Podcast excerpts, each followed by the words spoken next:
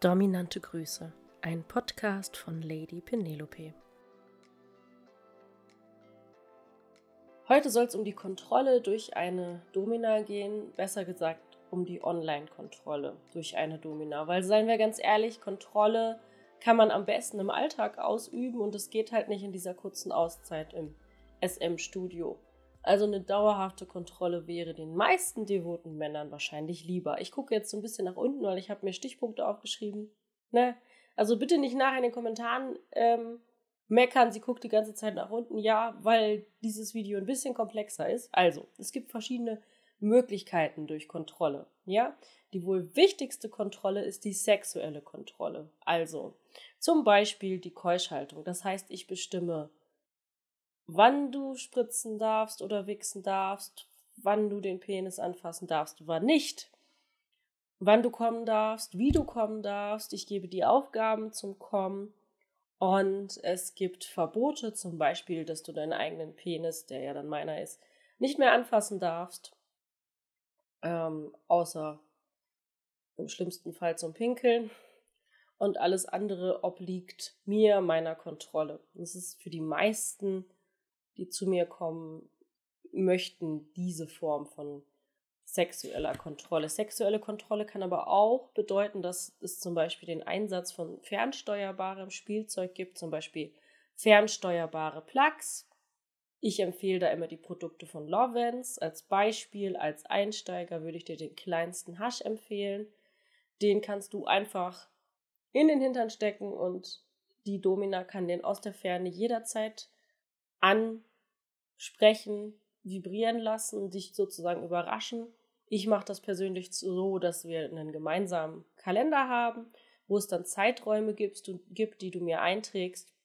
Und ich weiß dann, okay, alles klar, von 18 bis 20 Uhr ist der Sklave allein zu Hause oder ist im Homeoffice oder ist im Büro und es ist keiner mehr da. Und in diesem Zeitraum kann ich ihn jederzeit ansteuern, kann den, den, den Plug ansteuern oder es gibt von Lovens auch den Gush, das ist so ein Band, das man um den Penis legen kann. Auch das kann man ansteuern aus der Ferne. Genau, kann man übrigens auch über den Keuschheitskäfig anlegen und den Sklaven damit hervorragend zum ruinierten Orgasmus bringen. Also das ist eine sexuelle Kontrolle, das lieben die meisten Männer, die zu mir kommen. Dann gibt es eine, eine Form von zeitlicher Kontrolle. Also beispielsweise, dass es jederzeit Aufgaben geben kann. Das macht ja was mit dem Kopf. Ne? Online-Erziehung ist vor allen Dingen immer ein Mindfuck. Also das Spielen mit Fantasien, mit Dirty Talk, mit diesem, dass man nie weiß, was auf einem zukommt und dass zum Beispiel auch jederzeit Aufgaben kommen können.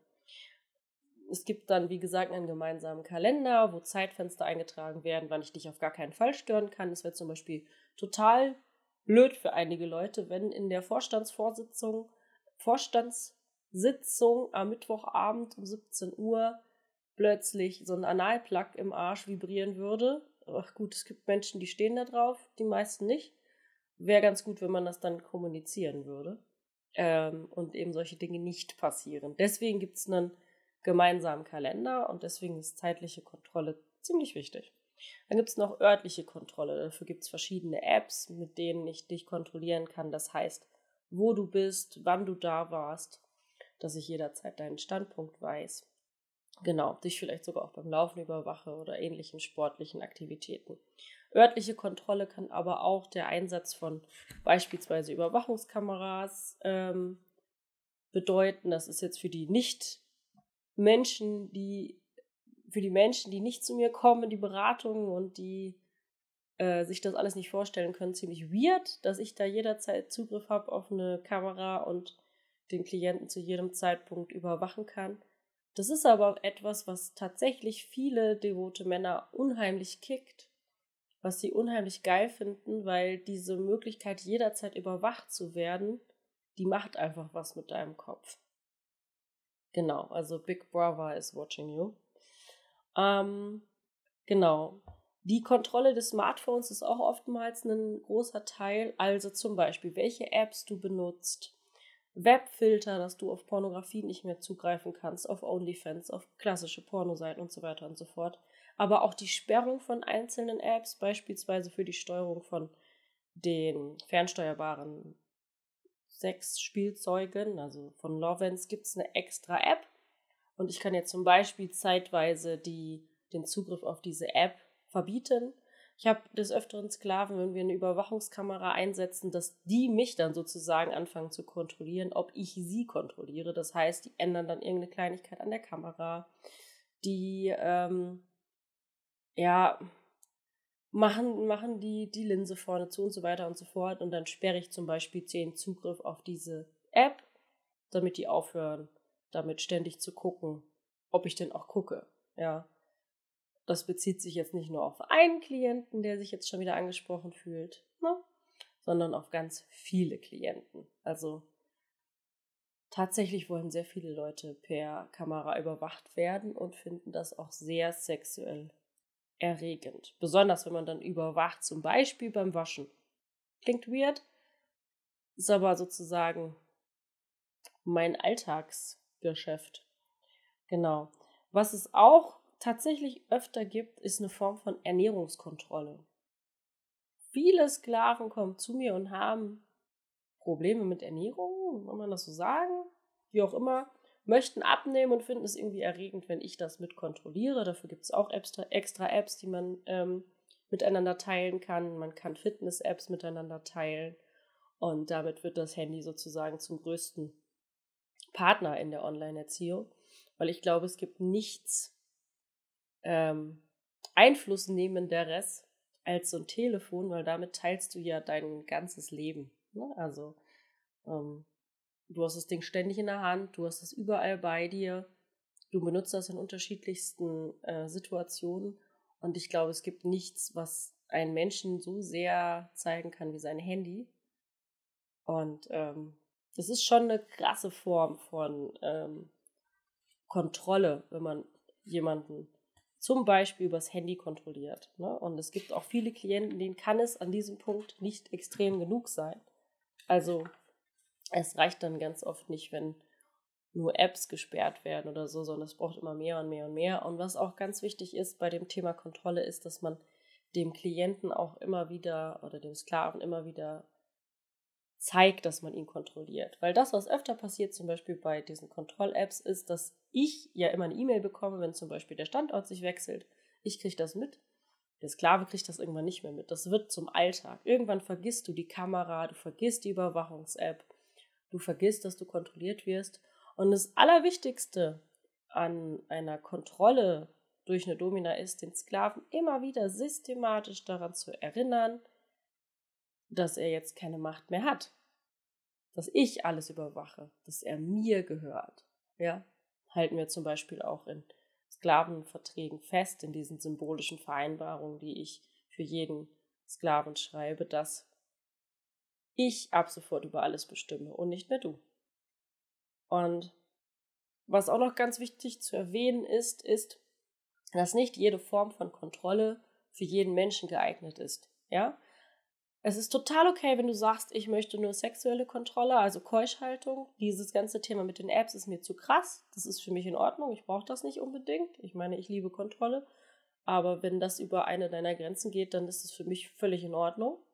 Und ich glaube auch, dass jeder Mensch was anderes braucht. Man muss für jeden Klienten was anderes finden, was ihn erregt, eine andere Behandlung, die er braucht und individuell sein. Man kann nicht einfach davon ausgehen, dass jeder alle Arten dieser Kontrolle mag. Das sind auch noch lange nicht alle Formen von Kontrolle, die ich ausüben kann. Es gibt noch viel extremere Dinge, die ich auf YouTube gar nicht sagen möchte, ähm, weil das zu viel des Guten wäre. Dafür gibt es ein persönliches Beratungsgespräch, wo man gucken kann, in welche Richtung geht's. Und wenn zum Beispiel Kontrolle etwas ist, was dich kickt, gibt es noch ganz viele andere Möglichkeiten, wie man das vertiefen kann. Aber dazu gehört dann auch, wie immer, eine ganz ja, tiefe Basis von Vertrauen. Ja, du gibst nicht einfach einer Fremden, die du noch gar nicht kennst, deine wichtigsten, intimsten Daten. Mach das bitte niemals. Auch nicht mir. Ich will das auch gar nicht. Ich will mich langsam daran tasten und wenn ich zum Beispiel jemanden dann länger kenne, dann kann man sich auch mehr darauf einlassen. Es gibt zum Beispiel einen fernsteuerbaren Keuschheitskäfig, wo es einen, ich glaube, der heißt Hard-Modus gibt, wo du dann gar nichts mehr bestimmen kannst. Und das ist etwas, Das mache ich nur mit Klienten, mit Sklaven, wo ich wirklich zu 100% weiß, okay, auf den kann ich mich verlassen, der ist mir sympathisch, dem vertraue ich. Das mache ich nicht mit jemandem, von dem ich ständig ausgehen muss, dass er Scheiße baut, dass er nicht mit mir redet. Ne, das ist ja immer das Wichtigste in der Online-Erziehung, besonders wenn es um Kontrolle geht, dass du viel kommunizierst, dass wir miteinander reden, ne? weil sonst funktioniert das Ganze nicht. Und jemand, der zum Beispiel nicht mit mir spricht, mit dem würde ich nicht diesen Hard-Modus machen. Ne? Da würde ich, wäre ich erstmal vorsichtig und würde das erstmal ein paar Tage so laufen lassen und gucken, wie sich die Sache entwickelt. Weil das, was zur Kontrolle eben auch immer gehört, ist, dass du mir nicht nur die Kontrolle gibst, sondern eben auch die Verantwortung. Umso mehr Kontrolle ich über dein Leben habe, umso mehr Verantwortung habe ich auch. Ich gebe dir ein Beispiel dafür. Ich habe mal einen Klienten gehabt, der hatte eine Überwachungskamera im Wohnzimmer stehen. Mit Blick auf die Balkontür bzw. Terrassentür. Man konnte auch Teile der Terrasse sehen. Und ähm, ich habe immer so ein Bildschirm hinter meinem Bildschirm stehen, wo halt die einzelnen Fenster der Überwachungskameras sind. Und das war so mittags nach dem Mittagessen. Ich wollte mich noch mal kurz hinsetzen und gucken, ob Nachrichten eingegangen sind. Ne? Und dann sehe ich, dass da zwei Typen gerade dabei sind, diese Balkontür aufzuhebeln. Ich habe dann meinen Klienten angerufen, der war gerade auf der Arbeit und fragte, was ist denn los? Warum rufst du mich an? Ich so, ja, ich glaube, da bricht gerade jemand bei dir ein. Ähm, ja, das war dann auch tatsächlich so. Wir haben dann die Polizei angerufen. Es war übrigens, by the way, ziemlich lustig, der Polizei zu erklären, warum ich denn den Zugriff über seine Überwachungskamera habe und das gesehen habe. Die haben das auch nicht beim ersten Anlauf verstanden, die haben ein bisschen länger gebraucht. Wie auch immer.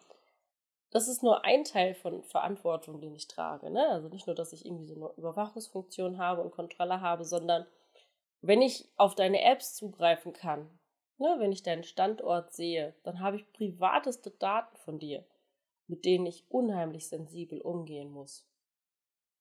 Und ähm, das kann man nur mit jemandem machen, dem man, dem ich auch vertraue, zu dem ich auch eine gewisse Sympathie habe und, und dem ich auch Bock habe, das zu machen. Ne? Das ist, glaube ich, ganz elementar. Wenn du Lust hast, das auszuprobieren und Kontrolle voll dein Ding ist, dich das total erregt, dann melde dich gerne zu einem kostenlosen Beratungsgespräch auf www.lady-penelope.com und dann sprechen wir beide persönlich darüber, welche Formen von Kontrolle denn für dich am besten sind. In diesem Sinne, dominante Grüße, Lady Penelope.